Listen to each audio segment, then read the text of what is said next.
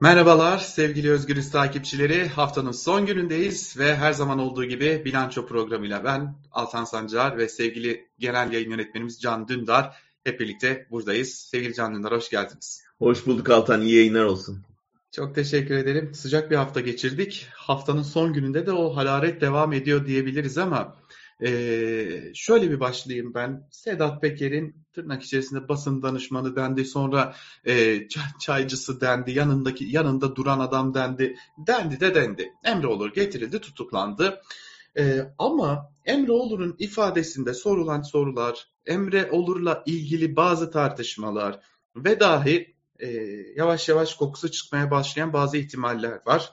E, bunları konuşarak başlayalım. Ardından siyaset gündemini, İran'ı, Rusya'yı, e, belki Kılıçdaroğlu'nu ve tabii ki Demirtaş'ı da konuşuyor olacağız ama hepsinden önce şunu sormak istiyorum. Herkesin aklındaki en büyük soru. Sedat Peker bundan sonra ne yapacak, ne düşünüyor, ne hissediyor? Siz e, tabii ki e, ne düşünüyorsunuz bu konuda e, öngörüleriniz neler, yorumlarınız neler sizden alabilir miyiz? Hani tahminimi söyleyebilirim. Bence susacak. Bir süre susacak ve tamamen bir sessizliğe bürünecek. Çünkü e, iş gayet ciddiye bindi. Yani devlet bir karşı atağa geçti Peker'e karşı. Bunu daha önce yapmadı. Hedef çünkü direkt saray değildi. Yani soyluya mesela bu kadar yüklenirken e, sessiz kaldılar, görmezden geldiler. Hem muhalefet cephesi hem saray cephesi. Fakat ne zamanki iş saraya uzandı, saraydan iki danışmanın kellesini aldı Peker o zaman işin ciddiyeti anlaşıldı ve devlet müthiş bir karşı atak başlattı ve bunu çok farklı yöntemlerle yapmaya başladı. Yani önce diplomatik atağa kalktı. Ee, Birleşik Arap Emirlikleri istihbaratıyla temas kurdular. Ee, önce Peker uyarıldı, ee, artık tweet atmaması, hatta herhangi bir tweet'i beğenmemesi konusunda çok net bir tavır e, sergiledi Birleşik Arap Emirlikleri yönetimi. E, ardından Interpol devreye sokuldu. Başka bir ülkeye gitmesi engellendi. Dolayısıyla orada tamamen bir tecrite sokuldu. Hem dijital hem fiziki tecrite sokuldu. Sonra Türkiye'de işte evi basıldı biliyorsunuz. Evinin evine el kondu. Daha sonra evinin önünde silahlı saldırı oldu. Ardından Peker üstüne yıkılabilecek bir e, rakibine yönelik ciddi bir silahlı saldırı olayı gerçekleşti. Yani çok belli oldu ki devlet Peker'i susturmak için her şeyi yapacak. Ve en son adımda işte e, basınla ilişkisini yürüten kişinin e, Türkiye'ye getirilmesi oldu ve belli ki ona belli isimler dikte ettirildi. E, şimdi o ifadeye baktığınızda, o isimlerin özellikle sorulmasına da baktığınızda ve daha önce e, istihbarat kaynaklı olduğu çok belli bir e, Twitter hesabı üzerinden o isimlerin deşifre edildiğini, aralarında bağlantılar ortaya konduğunu gördüğünüzde bir operasyonun kokusunu almamaya imkan yok. Biraz Türkiye'yi bilen, biraz AKP'nin nasıl çalıştığını bilen, biraz istihbaratın aslında evet. nasıl e, önceden kamuoyuna hazırlayıp arkasından operasyon başlattığını bilen herkes e, bunun kokusunu alabilir. Bir operasyon e, belirtisi var. Bunun önemli bir ayağı belli ki e, öncelikli ayağı belki de medya olacak. Peker'le ilişkide olan gazetecileri hedef alacaklar. Çünkü bir şekilde Peker'i susturmayı başardılar ama Peker başka yollar bulmuştu. İşte Twitter'da başka bir adres üzerinden hitap ediyordu e, ve belge yayınlıyordu. Şimdi onu da engelleyince gazeteciler üzerinden bunların sızma ihtimalini önlemek için o gazetecilere yönelik bir e, girişim başlatılması muhtemel ki diğer potansiyel olarak bu işe niyetli olabilecek gazeteciler de önlensin ve böylece e, Peker'in elindeki dev hükümete ait kirli sırlar ortaya çıkmasın. Bunu önlemeye çalışacaklar. Daha sonra muhtemelen işte Peker'in başka siyasetçilerle ilişkisini ortaya koyan ya da işte ona yardımcı olduğu düşünülen bazı e, hükümet aleyhtarlarının Peker'le ilişkisini ortaya koyarak e, bir genel suskunluk yaratmaya çalışacaklar. Bu, bu önemli çünkü e, sarayı ne kadar korktuğunu, Peker'in muhtemel açıklamalarından ne kadar korktuğunu da ortaya koyan bir gelişme. Şimdi siz siyasetçilerle ilişki deyince niyeyse aklıma hep şu şey geliyor. Herkesi gülencilikle suçlayan AKP Aynen. iktidarı geliyor. Ee, sanırım evet. yeni bir e, şey daha olacak, yeni bir koz daha olacak ama biraz ayrıntılarına baktığımda çok ama çok ilginç şeyler var sevgili Can Dündar. Mesela Emre Olur'un da içerisinde olduğu bir grubun ve daha emri olur belki de başında işi e, İyi Partili bir basın e, sözcüsünü e, çalışanını tutuklattığını tırnak içerisinde FETÖ'den tutuklattığını, bir komplo kurarak tutuklattığını, daha sonra bu ismin serbest kaldığını beraat ettiğini de biliyoruz. E, bu da ifadede geçiyor. E, bu da yine geçiyor. Hatta dün Halk TV'de e, Buğra Kavuncu da ilk defa bu ayrıntıları öğrendiğinde İyi Parti'nin İstanbul e, İl Yönetimi bunu ilk defa öğrendiğinde çok şaşırmışlardı. Şimdi bakıyoruz bu bir yana e, Sa Emre Olur diyor ki ben bir dönem emniyete çalıştım. Bu da çok ilginç bir durum. Ve savcı bunu irdelemiyor. Bir dakika kardeşim sen emniyete nasıl çalıştın filan da demiyor. Gördüğümüz polis kadarıyla. Polis sorgusunda da yok. Evet bu da çok çok ilginç bir durum. Ee, şimdi bunları üst üste koyunca benim e, bir de savcı ile ilgili başka bir durum var. Savcı Sedat Peker'i daha önce ifadeye çağırıyor. Ee, o do, çağırdığı dosyayı kapatıyor. Ee, üstüne üstlük Sedat Peker çıkıp diyor ki bana Kemal Kılıçdaroğlu ile ilgili yaptığım açıklamalar için evet bunlar doğrudur ama şimdi bunları yapmazsa niye olur ortam gergin diye de telkinde bulundu diyor. Şimdi de dönüyor o savcı tutukluyor Emre Olur'u. Çünkü işler değişti. Yani artık Türkiye'de işler öyle yürüyor. Ee, Altan sen de biliyorsun. Yani dün dündü, bugün bugün. Dün Sedat Peker hükümete çalışan bir e, organize suç örgütü lideri olarak görünüyordu. E, işler değişince nasıl Peker pozisyon değiştirdiyse savcı da pozisyon değiştirdi. Yani savcının ona karşı tavrı da değişti. Çünkü savcı demek Erdoğan demek artık. Türkiye'de bunu biliyoruz. Yani hakim dediğin, savcı dediğin hepsi e, Erdoğan maskeli bir takım e, şeyler, bürokratlar. Dolayısıyla e, hani bağımsız olmayan yargıdan ne bekleyeceksin? Nasıl dün Fethullah Gülen konusunda tıpkı senin verdiğin örnek gibi onu öven bakanlar, ona dava açmayan savcılar nasıl bir anda kaplan kesildiyse Erdoğan'la birlikte şimdi de Peker'e karşı aynı şey. Yani dün dost dedikleri Peker'e şimdi hain damgası vurmaya ve işte e, bizim kontrolümüz dışına çıktı diye bütün e, saldırı bütün kuvvetleriyle saldırmaya başladılar. Burada önemli olan e, şimdi Peker'in elindeki bilgiler ne olacak ve Peker'i Türkiye'ye getirme e, operasyonu düşünülüyor mu? Yani asıl bence önümüzdeki süreçte hı hı. E, cevabı aranacak şeyler bu. E, bir çünkü bu baskı bir yerde susturmayla sonuçlandı. Tabii ne kadar olacağını bilmiyoruz. Ama Türkiye gerçekten Peker'i iadesini ister mi? Çok öne çıkmadı medyada ama e, Birleşik Arap Emirlikleri'ne Türkiye'den drone satışı e, haberini gördük. Evet. E, Türkiye uzun süredir hem Ukrayna'da hem Libya'da hem Azerbaycan'da bir drone siyaseti izliyor. Belki adını böyle koymakta yarar var. drone satışıyla siyasi ve askeri e, tavizler koparmaya başladı ve siyasi tavizler. E, bunu bir pazarlık kozu olarak kullanıyor. Hemen ardından yani o satışın ardından Peker e, susturması operasyonu geldiğini görünce oradan da mesajı alıyoruz hemen. Demek ki böyle bir pazarlık yapıldı. E, ver dronları e, karşılığında al Peker'i pazarlığı yapılmış olabilir. Şimdilik Peker'in sessizliğini verdi Dubai rejimi. Peker'i de verir mi? Onu daha bilemiyoruz. Yani bu bir e, orada tutarak hem Ankara'nın daha fazla bilgi almasını engellemek, belki de bir koz olarak kullanmak bilmiyoruz. Ne tür bir yol izleyeceklerini. Ama Ankara'ya dönerse hani şöyle de bir söylenti var. Yani Ankara'da çok istemeyebilir e, almasını çünkü başına dert almış olur. Peker'in mahkemede söyleyecekleri falan diye. E, ben çok o kanıda değilim. Çünkü elimizde bir Nuru işte en son Nuri Ukrayna'dan getirilen evet.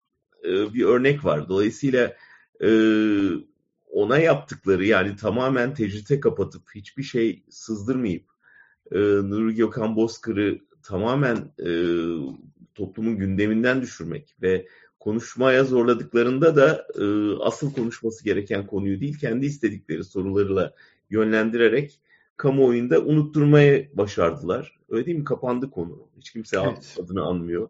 Bunca zaman geçti hala iddianame yok. Ee, dolayısıyla böyle bir tecritle unutulmaya terk edilmeyi de deneyebilirler. Ee, onun için her şey mümkün. Fakat daha önemlisi Peker'i kullanarak gerçekten bir e, büyük operasyona girişirlerse e, bunu da çok yakında göreceğiz demektir. Ben bu büyük operasyon kısmını biraz daha e, açalım istiyorum. Şimdi gazetecilerin daha Emre Olur henüz e, emniyetteyken gazetecilerin yer aldığı tırnak içerisinde söyleyeceğim elbette bunu ama bir şema yayınlandı. Evet. E, böyle bir sözü söylediğim için de özür diliyorum izleyicilerimizden, dinleyicilerimizden ama saçma sapan bir şemaydı.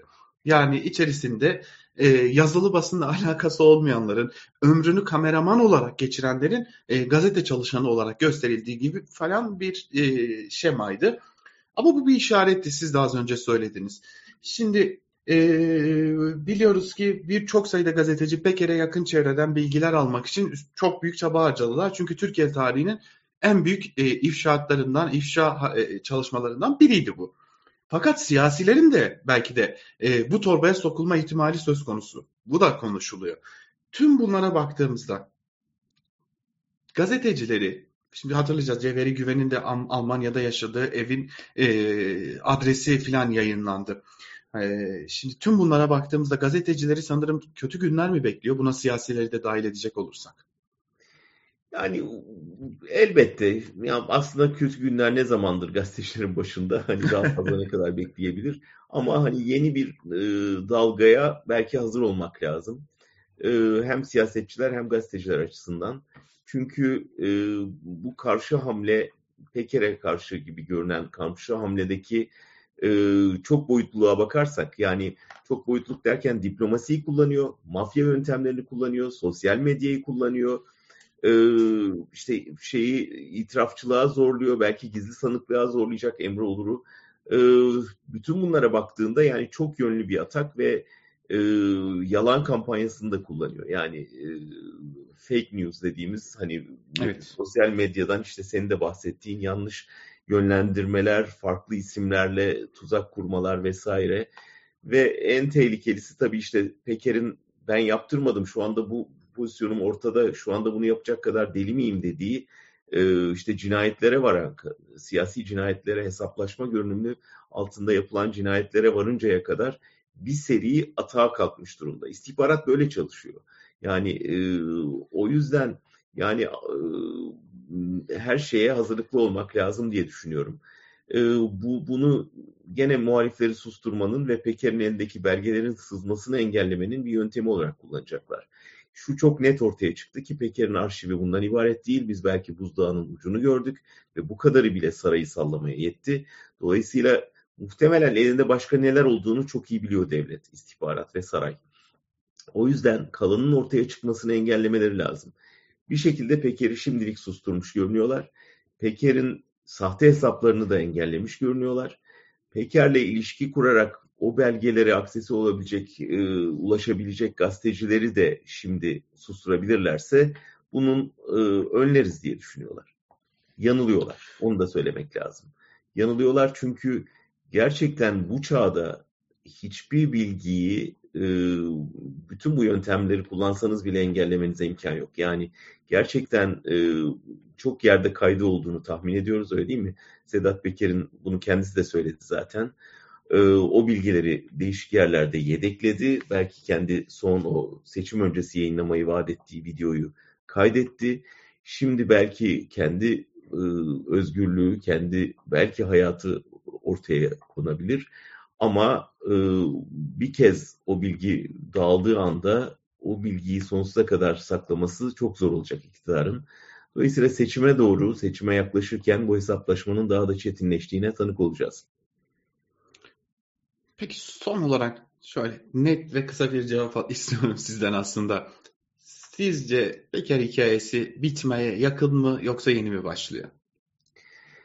Ya birçok e, şey belirleyecek bunu, e, bu sorunun cevabını. Birincisi e, yani şunu gördük. Peker kendi başına bir cesaret gösterdi ama hani yakınları tehdit altına girince, böyle cinayetler ortaya çıkınca, yardımcısı tutuklanınca, dolayısıyla böyle bir kuşatmaya alınınca ve gidecek başka hiçbir yeri kalmadığı için şu anda ben yeni bir hamle yapabileceğini zannetmiyorum. O yüzden bir süre Peker'den haber alınamayacak diye düşünüyorum.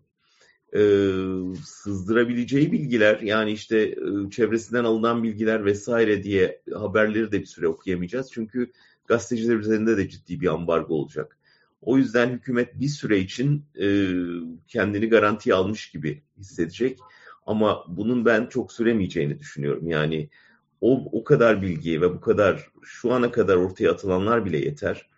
Burada işte Peker açısından tavır bu. Hükümetin tavrı belli oldu. Sonuna kadar ağır baskı uygulayacaklar ama biraz muhalefetin tavrı belirleyici olacak diye düşünüyorum. Çünkü muhalefet ilk kez ciddiye alıp e, hamleler yapmaya başladı ve sarayda sonuç verdiğini gördük. Eğer muhalefet gerçekten yüklenir, daha önceki iddiaları da tekrar gündeme getirir ve e, yeni bilgiler için bir e, araştırma şeyine girişirse, çabasına ben Peker'in açtığı dosyanın kolay kolay kapanmayacağına inanıyorum. Biraz burada ben muhalefeti de e, yani sürekli eleştiriyormuş gibi olacağız belki ama e, oyunu biraz yanlış kurduğunu düşünüyorum. Bilmem katılır mısınız ama evet ortada bir takım e, ifşalar var, bir takım iddialar var. Bunları doğrulanabilmiş şekilde de e, yayınlayabiliyor gazeteciler. E, fakat hep Susurluk'la kıyaslanıyor ya bu durum, yaşadığımız durum. Ben hep şunu görüyorum. Evet Susurluk'ta da böyle bu tarz her pislikler diyeceğim artık ortaya saçıldı. Susurluk'ta da bugün muhalefetin kullandığı söylemler vardı. Lakin Susurluk'ta söyleme uygun bir de eylem vardı. Yani muhalefet toplumu da arkasına alıp toplumu da o itirazlara katıp e, bir yerde iktidarı ya da o günkü e, koalisyonu burada çözüm aramaya itiyordu. Ama bugün o söyleme uygun eylemi ne kadar yerine getirebiliyor sizce muhalefet? Yani kaçırdılar bu fırsatı. Dediğin çok doğru. Yani Susurluk'ta da gerçi bir yere varmadı maalesef. Ama en azından bir mecliste araştırma komisyonu kuruldu. Orada tanıklar dinlendi. Bir rapor çıktı ortaya. Hükümet zor, tavır almaya zorlandı. Dediğin gibi yani şu anda Peker'in kamuoyunda estirdiği bu büyük e, uyanıklık diyeceğim. Yani uyanıklık havası ve bizi kandırıyorlarmış e, duygusu muhalefet tarafından çok iyi bir şekilde yönlendirilebilirdi. E, yani e, kendimden örnek vereyim. Hani MİT tırlarıyla silah taşındığı iddiasına AKP tabanı hiç inanmadı. MHP tabanı inanmadı belki ama Sedat Peker söyleyince inandılar öyle değil mi? Yani aynı evet. şekilde yolsuzluk iddiaları, somut isimler, belgeler, görüntüler yayınlanınca çok net bir şekilde o tabanın altına oymaya başladı. Şimdi burada muhalefet gerçekten vaktinde uyanıp e, hani şey yapmamaya çalıştılar ya bir suç örgütü liderinin niye peşine takılalım diye ama ortada somut iddialar var. Biz bunlar için şurada aramızda komisyon kurduk ve bunları araştırmaya başladık deselerdi, diyebilselerdi ve oradan somut verilerle gerekirse tanıkları çağırıp dinleyerek bir rapor çıkarabilselerdi bugün ellerinde çok daha gerçekçi, çok daha kalıcı, belki hükümeti zorlayamazlardı ama kamuoyunda çok ciddi bir etki yaratabilirlerdi. Bunu yapmadılar, uzak durdular. Hala ülkede yargı varmış gibi işte sonunda da bir işte suç duyurularıyla vesaire geçiştirmeye çalıştılar. Öyle değil. Burada artık aktif çalışmak gerekiyor. Yani belki gazeteciler nasıl araştırmacı gazeteciler çalıştıysa, bir takım kitaplar çıktıysa Sedat Peker'in anlattıkları üzerinden e, neden e, bu ülkenin ana muhalefet partisi bir araştırma grubu kurup oradan bütün bu verileri internete yükleyip kamuoyuna açıp e, yeni belgelerle destekleyerek ortaya sorular atmadı, cevaplar bulmaya çalışmadı. Önemli bir fırsatı kaçırdılar diye düşünüyorum. Evet, tam da siz söylemişken masamda duruyordu. Bugün e, neredeyse ikinci defa okumaya başladım. Ben de Türkiye İşçi Partisi'nin hazırladığı bir e, araştırma raporu da diyebileceğimiz bir rapor var. E, Duvar adıyla evet. yayınlandı, kitaplaştırıldı. E, Ahmet Şık, Bahadır Özgür, Ertuğrul Mavioğlu, Hakkı Özdal, Timur Soykan gibi e, bu konuda e, önemli isimlerin de hazırladığı bir rapor. Hani bizi izleyenler varsa da e, çünkü karmaşık hikayeler ve gerçekten de e, anladığım kadarıyla e, anlamlandırabilmek biraz zor hikayeleri, bağlantıları kurabilmek e, biraz zor ama e, o kitabı okuyunca gerçekten ha diyorsunuz. Bu da önemli bir nokta. Keşke bunu muhalefet e, belki de daha da sadeleştirerek yapabilseydi. Ekranlardan sadece e, söylem üreterek yapmasaydı bu da önemli. E, hazır muhalefeti de konuşmuşken. Şimdi hep e, muhalefeti yine kendi aralarındaki itiş kakışla konuşuyoruz ya. E, bu defa o itiş kakışla ilgili CHP lideri Kemal Kılıçdaroğlu'nun e, bir çıkışı oldu. e, malum İzmir Seferihisar'da grup e, grubunu partisini topladı. Kampa girdi Cumhuriyet Halk Partisi. Oranın açılış konuşmasında CHP lideri Kemal Kılıçdaroğlu e, bir açıklama yaptı. Onu da hemen kısaca da olsa sizlerle paylaşalım ve üzerine biraz konuşalım derim.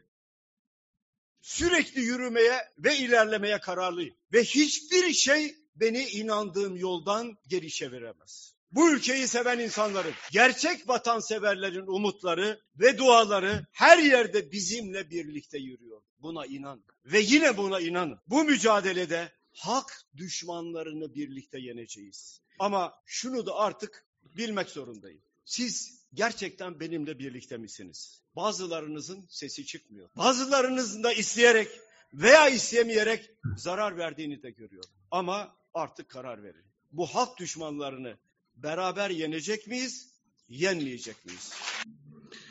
Şimdi ben e, Kılıçdaroğlu bu konuşmayı yapınca hemen telefona sarıldım. Cumhuriyet Halk Partisi'nden birkaç milletvekiliyle, kurmayla görüştüm. E, kendileri bana tavsiyede bulunurken şunu dediler. O açıklamaları bir satır satır okumanı e, tavsiye ederiz dediler. Neden diye sorduğumda bence her satırı parti içerisinden başka bir e, gruba mesajdı diye. E, sanırım e, doğru yorumluyor muyum size de sorayım ama sessiz kalıyorsunuz kısmıyla e, benim anladığım Ekrem İmamoğlu ve Mansur Yavaş'a e, siz sürekli ön plana atılıyorsunuz e, ve buna dair net bir itiraz getirmiyorsunuz diye seslenmiş oldu. Tabi Gürsel Tekin ve bilimum CHP içerisinden gelen açıklamalarla da isteyerek ya da istemeyerek e, zarar e, veriyorsunuz diye de söylemiş oldu. Ama sanırım bu en net çıkışlardan biri oldu. Siz ne düşünüyorsunuz bu konuda? Belki sonrasında İyi Parti'yi de konuşmak gerekecek. Çünkü e, İyi Partililerden de farklı açıklamalar var. Ya dikkatle izliyoruz sen de ben de e, kamuoyuyla birlikte Kılıçdaroğlu'nun işte e, her e, seferinde ülkenin başka yerinde yaptığı toplantıları, konuşmaları altan bu konuşmanın ayırt edici özelliklerinden biri benim gözüme çarpan yazılı bir metin var. E, genelde Kılıçdaroğlu doğaçlama konuşuyor. Yani evet. öyle bir metin okumuyordu. Bu sefer e, önündeki metinden okuduğu dikkatimizi çekti.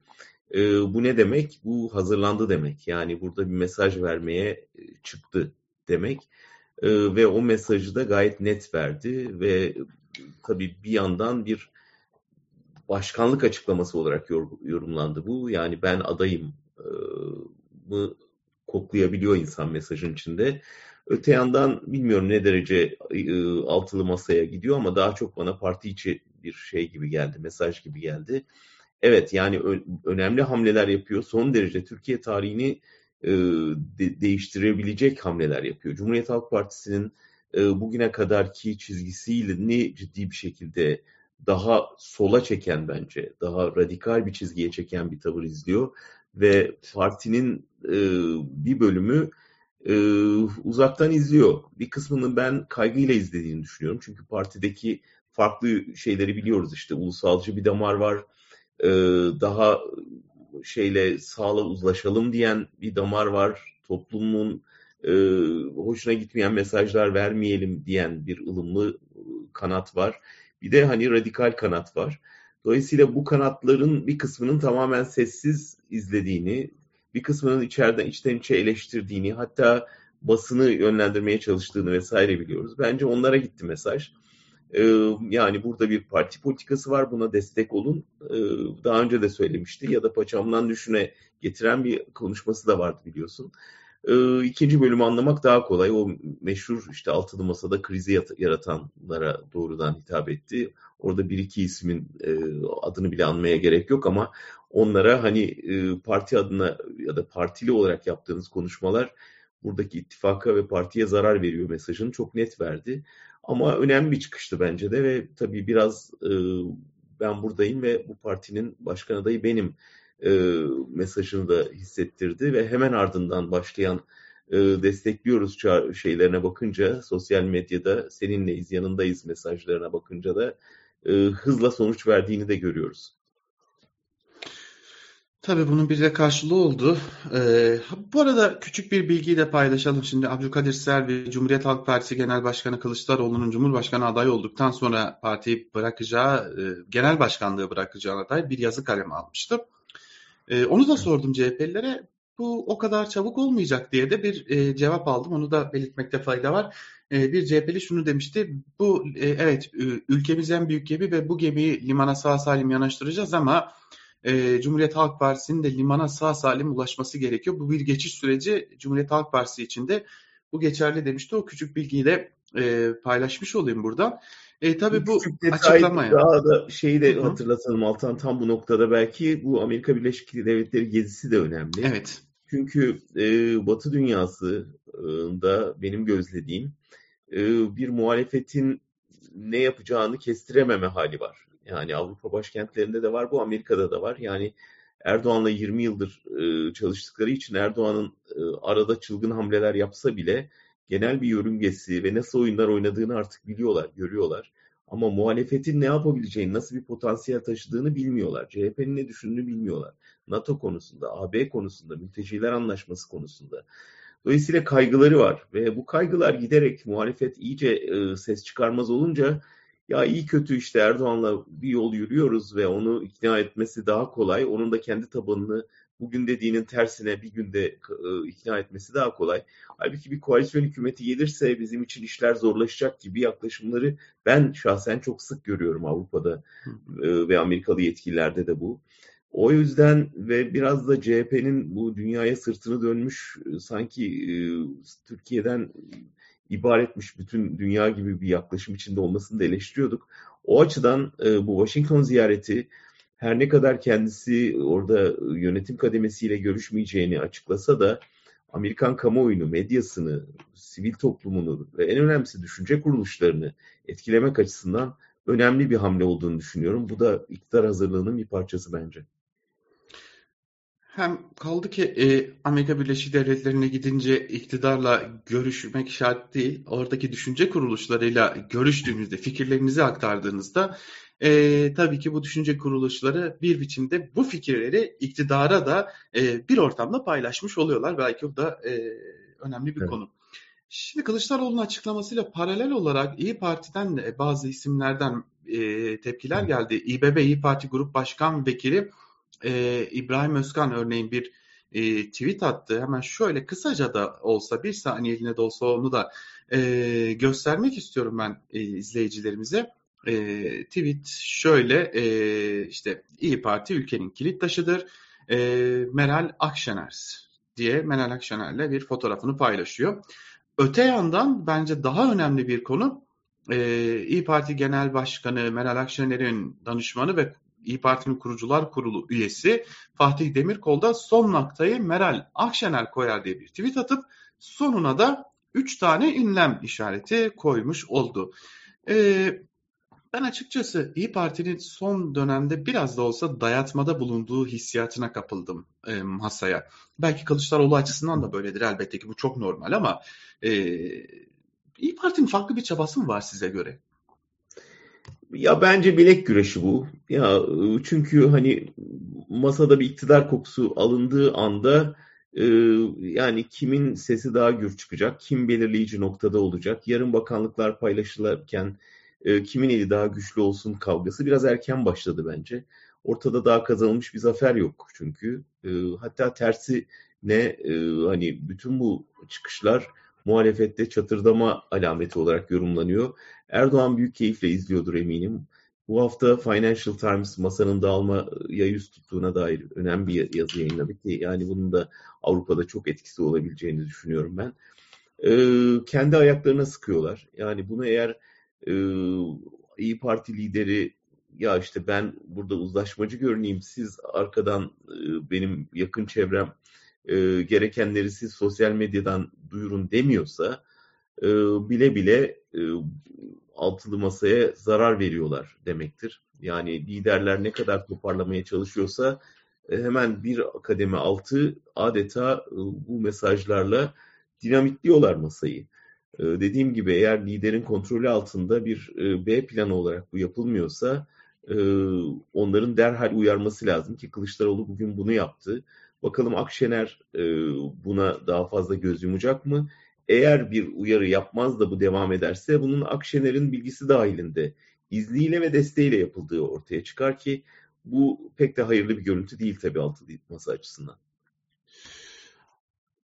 Biraz da muhalefeti başka bir noktadan konuşalım. Hem İran'a gidelim. İran'da e, malum e, ben vahşice bir cinayet olarak tanımlıyorum ama bu İran rejiminin sanırım e, artık doruk noktaya çıkardığı bir e, organizasyon, abluka, topluma uyguladığı, kadınlara uyguladığı abluka maşamini e, hayatını kaybetti, adeta işkenceyle hayatını kaybetti. Hem İran'daki protestoları konuşalım. Çünkü İran'da sürekli olarak protestolar oluyor ve bir biçimde sönümleniyor bir süre sonra. E, fakat her birinden daha yara almış biçimde ayrılıyor baktığımızda İran rejimi. Öte yandan e, başka önemli bir husus da e, HDP'nin eski eş genel başkanı tutuklu bulunan Selahattin Demirtaş e, bir e, nasıl diyelim bir görüntü verdi. Malum Kobane davasına katılmıştı. Bir görüntü verdi ve o görüntüde Selahattin Demirtaş'ın e, saçları kazıttığı görünüyor. Maşa Amini'ye destek olmak için saçlarını kazıttığı da görülüyor. Hem İran'daki durumu hem de belki ondan önce e, Türkiye'deki muhalefetin belki de eksikliğini buradan değerlendirdiğinizde ne düşünüyorsunuz? Valla şu çok net. Selahattin Demirtaş e, sadece Türkiye'deki politikacılara değil, dünyaya da e, ne kadar kısıtlı koşullarda olunursa olunsun e, bir siyasetçinin e, bir jestle, bir fotoğrafla, bir sözcükle nasıl tavır koyabileceğini, nasıl dayanışma gösterebileceğini, nasıl bir eylemin e, ta göbeğinde, o tecritte olmasına rağmen bir eylemin ta göbeğinde olabileceğinin dersini veriyor, gösteriyor. Bir liderlik özelliği bu. Yani diğerlerinde pek görmeye alışkın olmadığımız.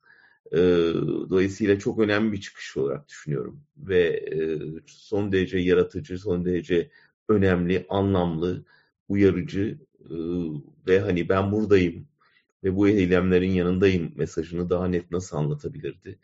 Ee, sonuçta kadınların e, saçı üzerinden yürüyen bir baskı e, ortamı ve kadınların kendi saçları üzerinden kendi özgürlüklerini savundukları bir ortamda saçını keserek, kazıtarak buna destek veriyor olmasını ben son derece önemli, anlamlı ve tebrike şayan buluyorum. Ee, İran senin de dediğin gibi böyle çıkışlar oluyor ama rejim gerçekten çok e, vahşi ve güçlü. O için eziyordu. Fakat bu kez kadın direnişi gerçekten e, dünya çapında yankı uyandırdı. E, Amerika'da bir e, Masih Ali Nejat bu kadın mücadelesinin önemli seslerinden biri. E, çok uzun süredir e, dostluğumuz var ve onunla sık sık haberleşiyoruz. Ben onun e, dünyaya İran kadınının sesini duyurma mücadelesini çok yakından izliyordum. Ve hep bana şunu söylüyordu yani göreceksin bu kadınların sesi yakında çok daha gür çıkacak. Nitekim tam da öyle oldu ve bu cinayet adeta müthiş bir potansiyeli ateşledi. Ve e, sadece İran kadınlarının değil aslında potansiyel olarak o kadınların kaderine uğraması muhtemel kadınların. Mesela Türkiye'dekilerin, mesela işte e, diğer e, özgürlük mücadelesi veren e, kimi İslam ülkelerinin de sesi oldu. Dolayısıyla Türkiye İran olmayacak sesini yeniden duymaya başladık. Burada da ahlak polislerinin nasıl göreve hazır beklediğini, nasıl kadınlar üzerinde bir baskı kurulmaya çalıştığını görünce İran örneği hepimiz için son derece öğretici oldu diye düşünüyorum. Ve İran'a gitmişken ee, son sorum da Rusya ile ilgili olsun. Şimdi referandumda devam ediyor tabii ki e, Rus işgali altındaki bölgelerde Donetsk'te, Luhansk'ta, Herson ve Zaporojya'daki e, referandumla devam ediyor. Rusya'ya katılmak üzere referandum devam ediyor. E, bir yandan da Putin'in kısmi seferberlik ilanı var. Rusya'dan kaçışlar olduğu belirtiliyor. E, gerekirse nükleer kullanırız noktasına da gelmiş görünüyor Putin. Ama ben hep aklımda şu ihtimali e, döndürüyorum. Bilmem katılır mısınız? Evet Putin gerekirse kullanır mı? Kullanabilecek bir lider olduğunu düşünüyorum açıkçası. Ama ne zaman olur? Belki de nasıl olur? Hangi şartlarda olur? Ayrı bir konu. Ama ben Putin'in bütün bir kış boyunca Avrupa toplumunun konforunu bozarak e, Avrupa ülkelerine, devletlerine, yöneticilerine tabiri caizse bir ders verme planının olduğunu, bundan sonra sürecin nasıl şekillendirileceğine dair esas netliği göreceğimizi düşünüyorum. Hem bunu hem de Putin'in açıklamalarını nasıl değerlendiriyorsunuz? Geçen hafta aslında iki taraf için de bir el yükseltme haftası oldu. Hem Putin dediğin gibi bir e, bir tür seferberlik ilanıyla e, el yükseltti. Hem de e, Avrupa özellikle Almanya sesini daha gür, gür çıkarmaya başladı. Bu dediğin doğru yani Putin şunu aslında kanıtlamaya çalışıyordu. Ya siz ne kadar özgürlük, demokrasi derseniz deyin. Yarın çocuklarınız okulda ısınamadığında ya da siz evde sıcak su bulamadığınızda bu konforunuzun bedelinin e, bu yani niye bozasınız? Sonuçta o konfor özgürlük talebinin önüne geçecektir diye Avrupa toplumunu biraz da belki bilerek bir şey hamle yapmıştı. Nitekim bunun örneklerini gördük açıkçası. Yani Avrupa'daki havanın değişmeye başladığını ben bizzat Almanya'da gözledim. Daha önce Ukraynalılara bütün kapıları açan ve savaşı da büyük oranda Ukrayna'nın yanında yer alan Alman halkı bir anda bu doğal gaz sıkıntısıyla birlikte ya uzlaşsalar artık savaşta çok uzadı birkaç şehir Rusya'da kalsa ne olur gibi bir yaklaşıma dönmeye başlamıştı. Ama e, gene zaman içinde bu söylem de e, eleştirilmeye başlandı ve yani e, biz yani insanlar demokrasi için ülkelerini savunmak için canlarını veriyor. Biz burada bir kışı soğukta geçiremeyecek miyiz? Yaklaşımının da ortaya çıkmaya başladığını gördük. Ee, geçen hafta benim e, Frankfurt'ta bir konuşmam vardı. Aynen bunu söyledim. Hı. Yani e, sizler için çok küçük bir fedakarlık bu. Hani insanların canından, ülkesinden olduğu bir ortamda diye geniş bir Alman topluluğa konuştuğumda gerçekten büyük bir e, destekle karşılaştım. Dolayısıyla e, çok öngörülebilir gibi görünmüyor savaşın nereye seyrileceği ama e, yatışmaktan ziyade giderek tırmanma eğiliminde olduğunu geçen hafta gördük. Tabi bu arada esir takasları da yapıldı. Azov taburundan bazı e, neonazilerin de Türkiye'ye geldiğini ve bir süre de tırnak içerisinde söylüyorum burada misafir edileceğini de öğrendik.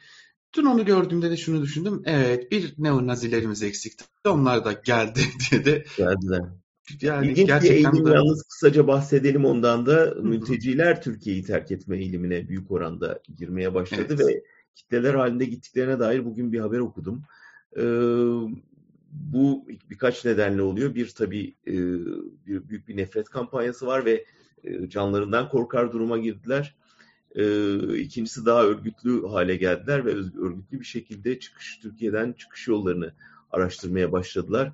Zannediyorum önümüzdeki haftalarda daha sık göreceğiz. Yani bu nefret kampanyası sürerse ve e, muhalefetin de hani biz gelirsek şöyle göndereceğiz, böyle göndereceğiz sözleriyle birlikte e, daha fazla Avrupa kapılarını zorlayacaklar e, diye düşünüyorum. Ve o durumda tabii hükümetin pozisyonu tekrar Avrupa nezdinde önem kazanır onları tutabilmek için burada e, bu, yani bütün hesaplar sonuçta Erdoğan için e, birer seçim yatırımına dönüşüyor. Evet, şimdi siz onu söyleyince ben de e, bir açıp bakayım istedim e, son durum ne diye. Türkiye'deki son mülteci sayısı, Suriye'nin mülteci sayısı 3 milyon 656 bin 157 olarak ölçülmüş son e, 15 Eylül tarihi itibariyle Türkiye'deki geçici koruma statüsü altındaki e, Suriyeli sığınmacıların sayısı onu da belirtelim ve Biraz uzun oldu program e, ama e, konular çoktu diyelim ve böyle noktalayalım. Sevgili Can Dündar çok teşekkür ederim değerlendirmeleriniz için. Ben teşekkür ederim Altan. İyi yayınlar, iyi hafta sonları.